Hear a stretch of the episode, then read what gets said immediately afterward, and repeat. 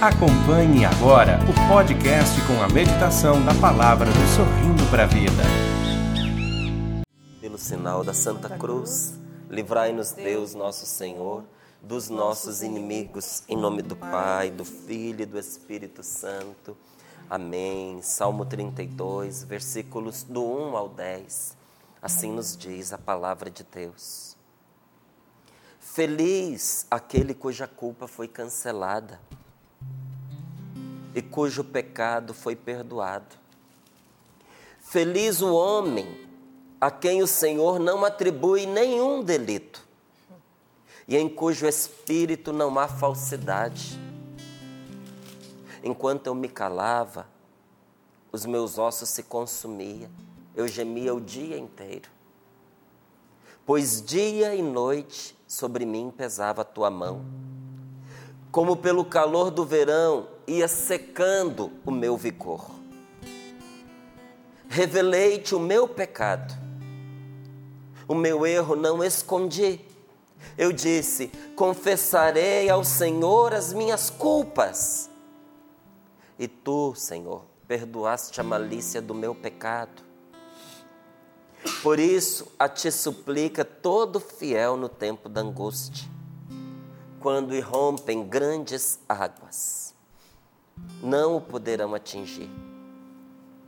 Tu és meu refúgio, me preservas do perigo, me envolves no júbilo da salvação. Eu te farei sábio, eu te indicarei o caminho a seguir. Com os olhos sobre ti, te darei conselho. Não sejas como o cavalo ou o jumento sem inteligência se avanças para dominá-los com freio e rédea, de ti não se aproxima. Serão muitas as dores do ímpio, mas a graça envolve quem confia no Senhor. Serão muitas as dores daquele que se obstina no erro, daquele que é teimoso em continuar a fazer o mal, daquele que é persistente no erro, sofre muito, muitas dores. Mas a graça de Deus envolve quem confia no Senhor. Quem confia em Deus, confia no Senhor. E a graça de Deus te envolverá.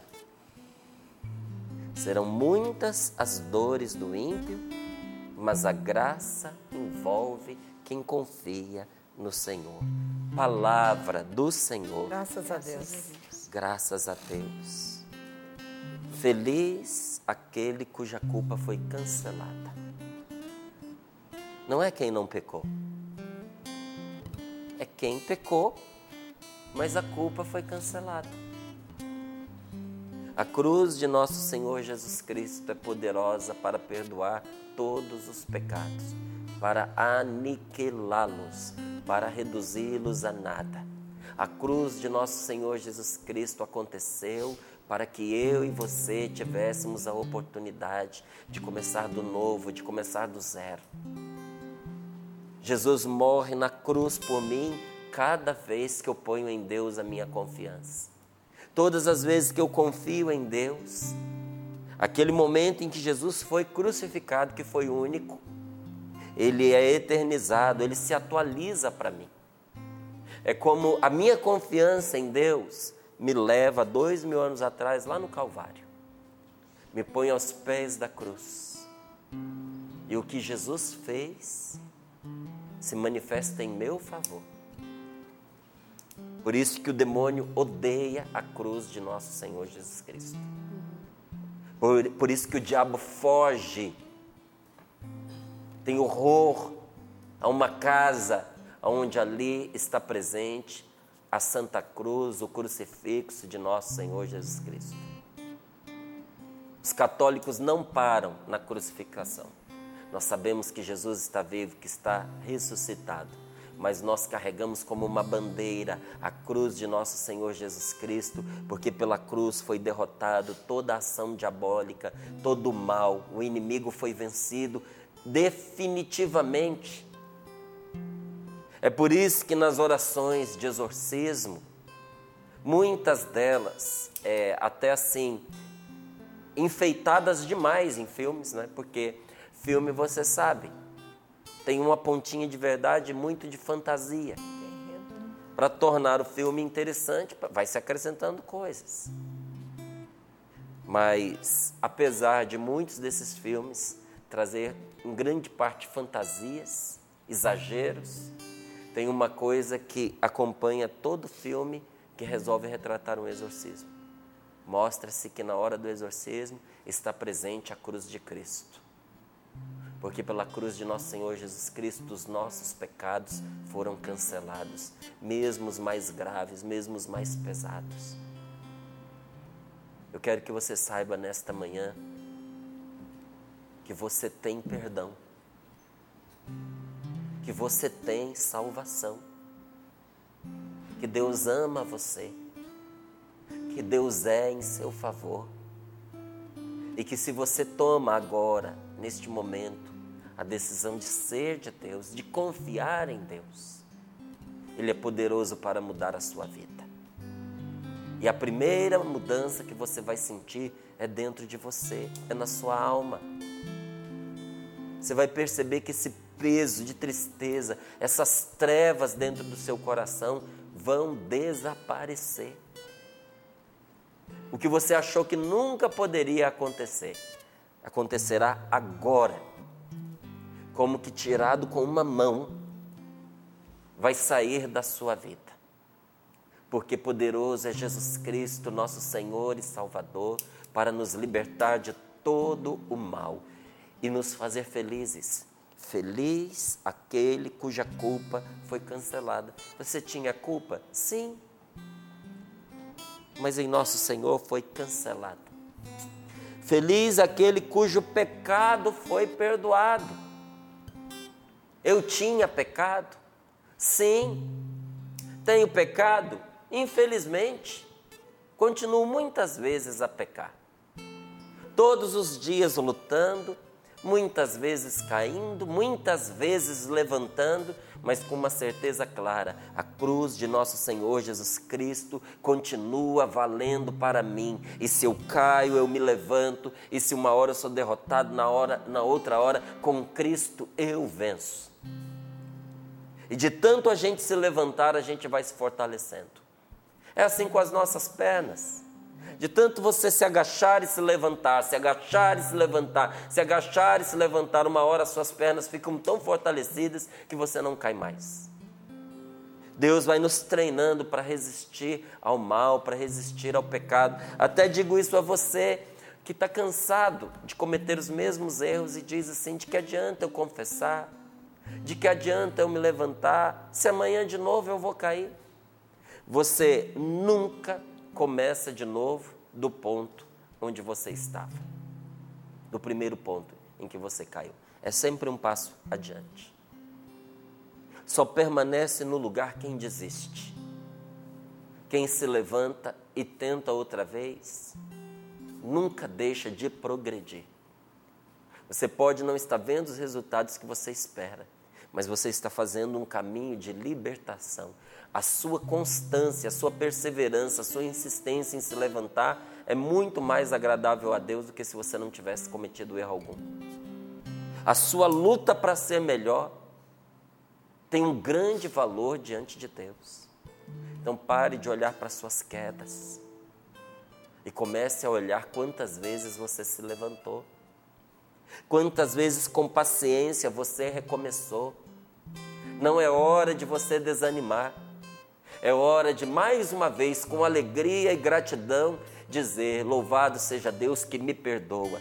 Como diz a palavra do Senhor, está escrito na palavra de Deus: o Senhor vai nos perdoar de novo. Ele vai nos perdoar outra vez.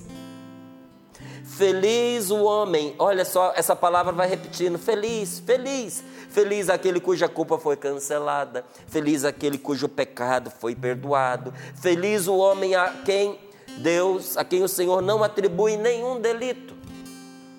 Porque você não cometeu delito? Não, porque o seu delito foi cancelado, foi destruído. Imagine que você tivesse um documento, uma única cópia, que condenava você. E todas as consequências que viriam, viriam por causa daquele documento que tinha a sua condenação. Mas ao mesmo tempo, sem aquele documento, ninguém poderia fazer nada contra você. Imagine que nosso Senhor pega aquele documento e queima no fogo do seu Espírito Santo e o dissolve para sempre no seu sangue precioso. Quem procurasse aquele documento não o encontraria mais. Foi destruído o que pesava contra você.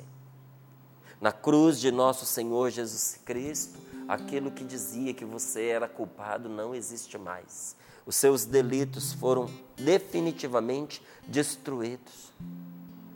E a palavra vai dizendo: é feliz esta pessoa, a quem Deus não atribui nenhum delito, mas ela é feliz quando no seu coração não há falsidade. É preciso que seja sincera a confissão.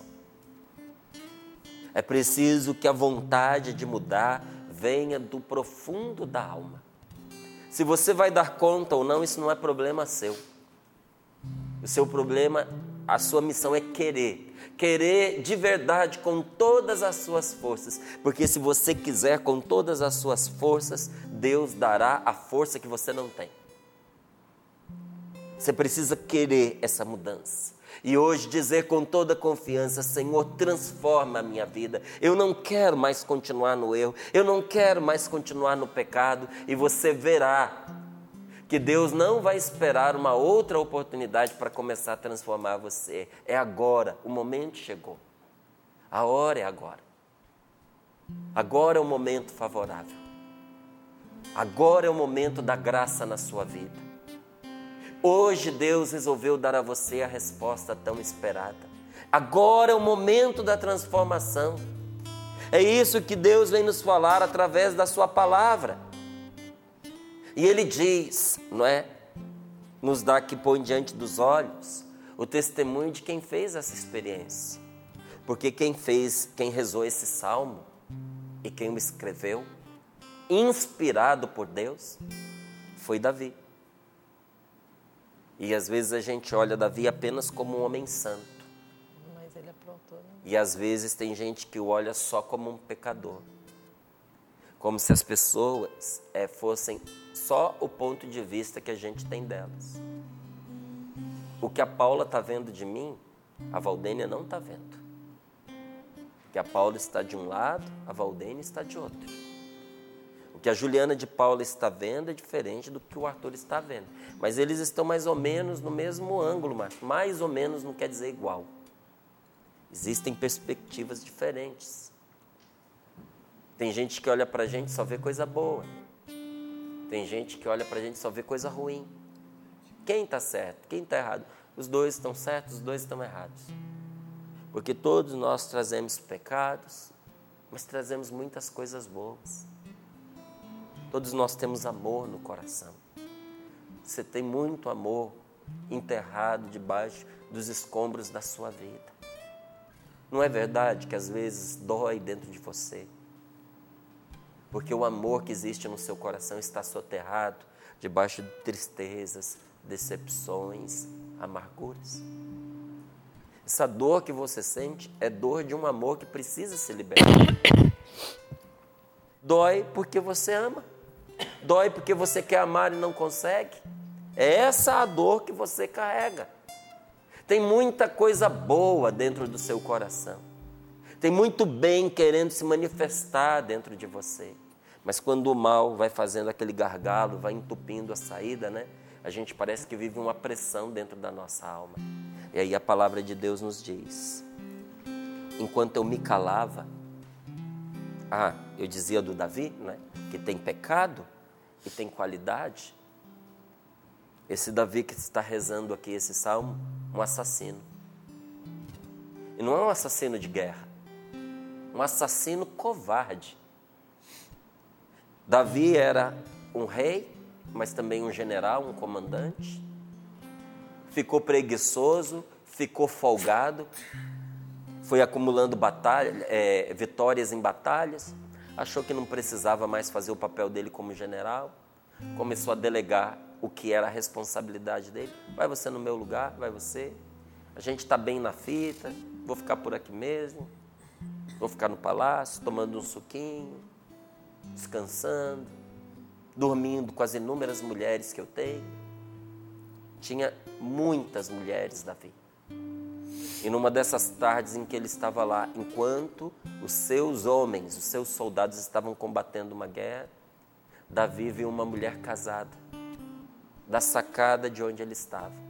Essa mulher subiu para tomar banho em cima da casa, um lugar mais alto, mais protegido, mas o palácio ficava no alto.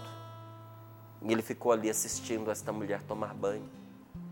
Depois mandou buscá-la e deitou-se com ela a mulher de um dos seus soldados que estava na guerra, combatendo. Teve relações íntimas com esta mulher, que engravidou.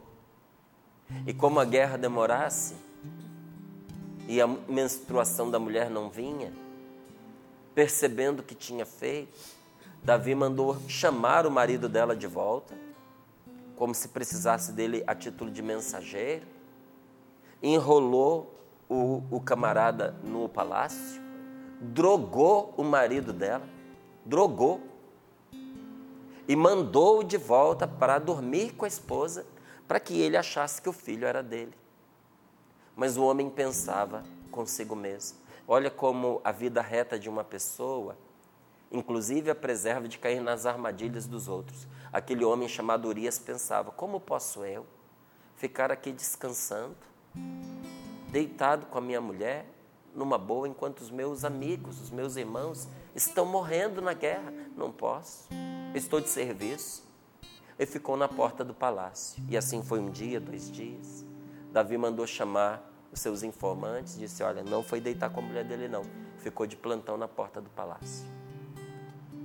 E Davi anotou num bilhetinho um recado para o general que estava combatendo. Chamou Urias e disse: Já que você não vai ficar em casa, não vai se deitar com a sua mulher, então volta para a guerra. Leve esse bilhete com você e entrega para o general. E quando Urias chegou lá na frente de batalha e entregou o bilhete, estava escrito por Davi de próprio punho: Ponha este soldado aonde o combate é mais violento. E quando a tropa inimiga atacar, recuem, deixando-o lá para morrer. Davi matou o moço porque tinha se deitado com a mulher dele e covarde não foi capaz de assumir aquilo que fez. Mas Deus viu o que ele escondeu.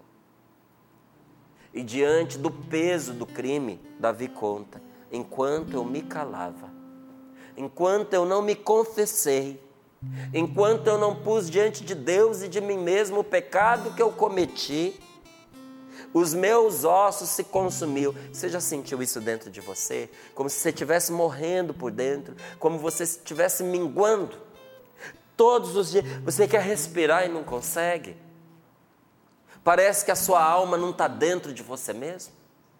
Enquanto eu me calava, os meus ossos se consumiam e eu gemia o dia inteiro, nada estava bom, eu estava sempre insatisfeito é uma dor que a gente não sabe explicar, é um incômodo que a gente não sabe de onde vem. É um desconforto no mais íntimo do nosso ser. Por isso que remédio não resolve. Porque você pode anestesiar a mente, você pode anestesiar o corpo, mas como é que você vai anestesiar a sua alma? Como é que você vai anestesiar o seu coração profundo? Não tem como.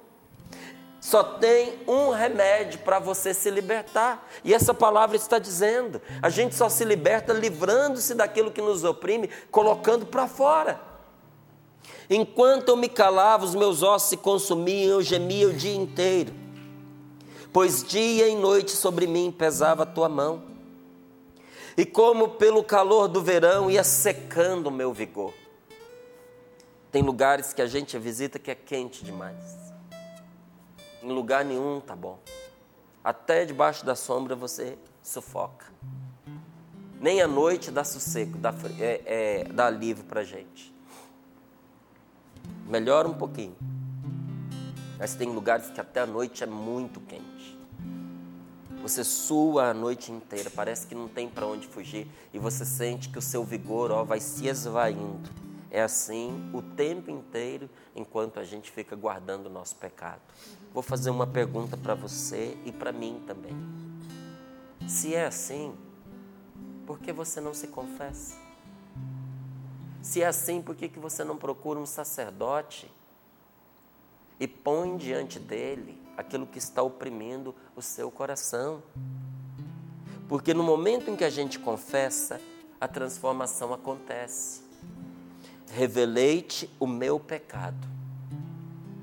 O meu erro não escondi. Eu disse, eu disse, eu disse, confessarei ao Senhor as minhas culpas e tu perdoaste a malícia do meu pecado. Deus não perdoa só o nosso pecado, gente. Ele perdoa a malícia com que a gente fez aquilo.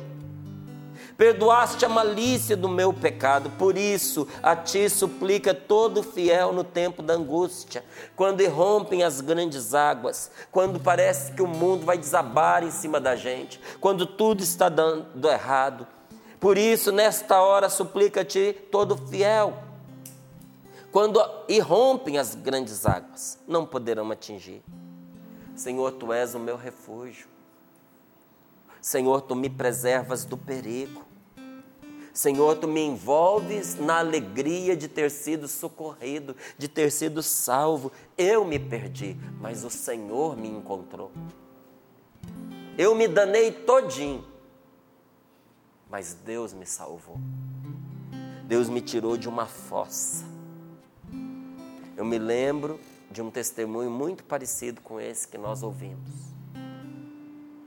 E esse amigo que me contava esse testemunho também era traficante e também envolvido com esses criminosos bem conhecidos no nosso Brasil, famosos pela quantidade de crime, pela organização do crime, pelas maldades que faziam. E ele contava quando a polícia chegava lá em casa, eu mergulhava na fossa. Na fossa cheia. Eu afundava completamente na fossa cheia. Num lugar tão podre que nem a polícia tinha coragem de abrir para verificar. Era ali que eu entrava. Foi dali que Deus me tirou. Deus me tirou da fossa. Eu poderia dizer até de uma maneira pior, mas não vou dizer em respeito a quem está nos ouvindo. Foi dali que Deus me tirou. Foi dali que Deus tirou você. A salvação é Deus nos tirando da foz. E mais ele não só nos tira, ele diz: "Eu te farei sábio. Eu te indicarei o caminho a seguir. E com os olhos sobre ti eu te darei conselho. Mas não sejas burro não sejas como um cavalo. Está escrito aqui, ó, não sejas um jumento sem inteligência. Que se você vai para poder buscá-lo e ajudá-lo pela força, levando cabresto, rédea, freio, eles fogem de você. Serão muitas as dores de quem se afasta de Deus, mas a graça envolve quem confia no Senhor. Enquanto eu me calava, os meus ossos se consumiam e eu gemia o dia inteiro. Nós precisamos aprender, gente, a nos encher de perdão. Você precisa se encher de perdão. Nós precisamos do perdão de Deus, porque nós nos sentimos em dívida. Porque nós nos sentimos culpados. Você vai me dizer que você não tem peso de culpa? Que você não se sente, muitas vezes, endividado? Não só dinheiro é dívida, mas às vezes a gente tem dívida moral com as pessoas. E tudo isso vai pesando dentro de nós. Aí a palavra de Deus nos diz: Pois é, enquanto a gente se cala, os nossos ossos se consomem e a gente geme o dia inteiro. Eu preciso confessar eu preciso assumir para resolver. Enquanto você negar a parte de culpa que cabe para você essa situação não vai se resolver. Bata no peito, confia em Deus e diga: Eu pequei, foi minha culpa, minha tão grande culpa. Porque quando você assume, você pode resolver. Tem coisas que sozinho a gente não consegue encontrar saída, mas aí a gente partilha.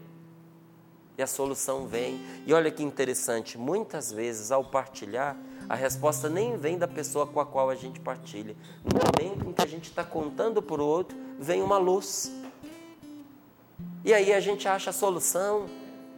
Você sabe por que, que isso acontece?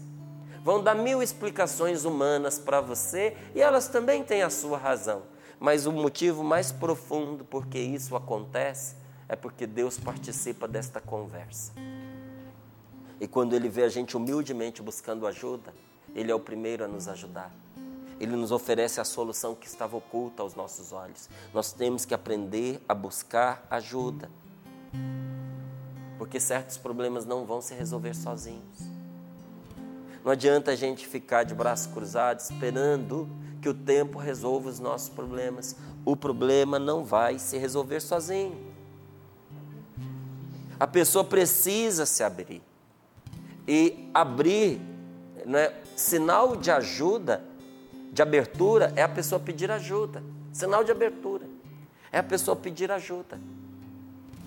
Então, se você não tem confiança em ninguém, porque você tem medo e até é, justificadamente de que a pessoa abra a sua vida, até porque você já fez essa experiência de confiar em pessoa que, segundo seus critérios, era de confiança. E a pessoa abriu sua vida, a pessoa enganou, você traiu, você contou que era íntimo seu para os outros.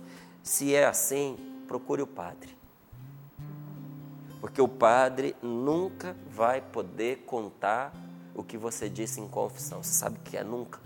Nunca sob o risco dele ser condenado, sob o risco dele ser afastado do ministério, de não poder ser padre, de continuar exercendo o seu ministério de sacerdote, correndo risco, dependendo do que ele fizer, até de ser excomungado. Então ele não pode contar. Mas você precisa de ajuda, procure ajuda. Não é? Se abra se abra, porque nós muitas vezes queremos mascarar as aparências, os sintomas do que está acontecendo conosco. A gente quer tirar é, o peso da cabeça, o peso da alma, a gente quer voltar a dormir sossegado porque a gente não consegue mais dormir, a gente quer é, é, abolir essa falta de descanso, esse cansaço que não passa nunca. Mas não adianta você suprimir o sintoma se você não curar o mal na raiz. Você precisa matar a raiz. E a raiz é o pecado. O que está destruindo você são essas coisas que você não é capaz de confessar, de não pedir ajuda. Porque uma pessoa que está em comunhão com Deus, ela pode passar por dificuldades, enfrentar sofrimentos, mas ela não é infeliz. Se você está infeliz, tem alguma coisa dentro de você que precisa de uma ajuda e, e séria. E a primeira ajuda que você pode se dar é arrancar pela confissão todo o pecado que está atormentando você no seu coração, inclusive a falta de perdão a, a outras pessoas. Não adianta você tirar o que é aparente, porque você vai tomar remédio para dormir e vai te atacar o estômago. Porque você vai sarar a gastrite e você vai ter dor de cabeça, vai ter sinusite. O corpo reage. Você aperta daqui, escapa de lá. Não adianta. É que nem apertar uma bexiga, um balão. Você já fez? Se aperta o balão cheio, o ar escapa para o outro lado. É o que vai acontecer com você se você não matar a raiz do pecado. Então vai sempre explodir em alguma coisa. Se você não resolve essa questão, você vai conseguir controlar a sua dieta no relação ao comer e vai cair no vício do, é, do sexo desordenado, do álcool. É preciso resolver esse drama mais profundamente. Então não adianta tirar o que é aparente. A confissão bem feita mata o pecado. Não é você confessar coisas.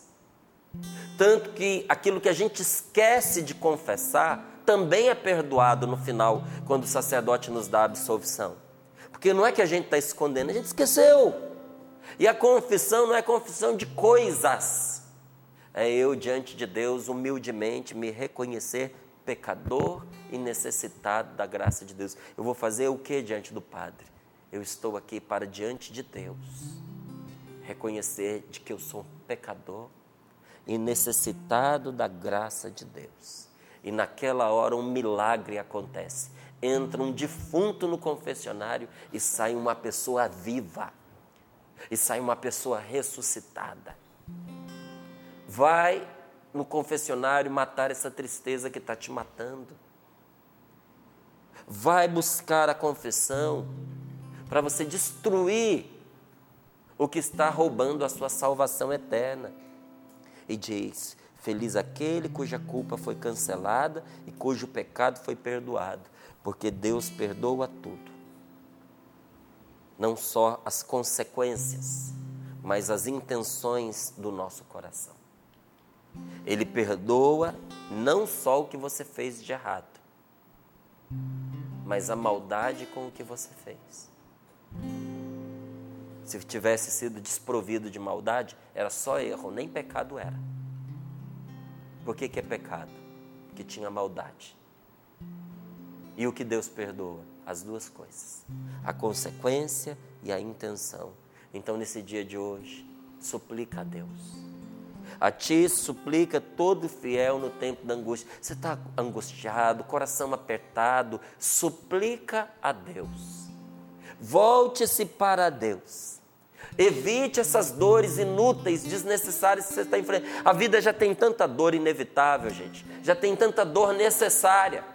Para que, que eu vou querer guardar dor desnecessária para ser igual um jumento? Quem gosta de sofrer, não vou, não vou nem comparar com o jumento, porque ofendeu o jumento. Porque o jumento não gosta de sofrer. O cavalo não gosta de sofrer. O burro não gosta de sofrer.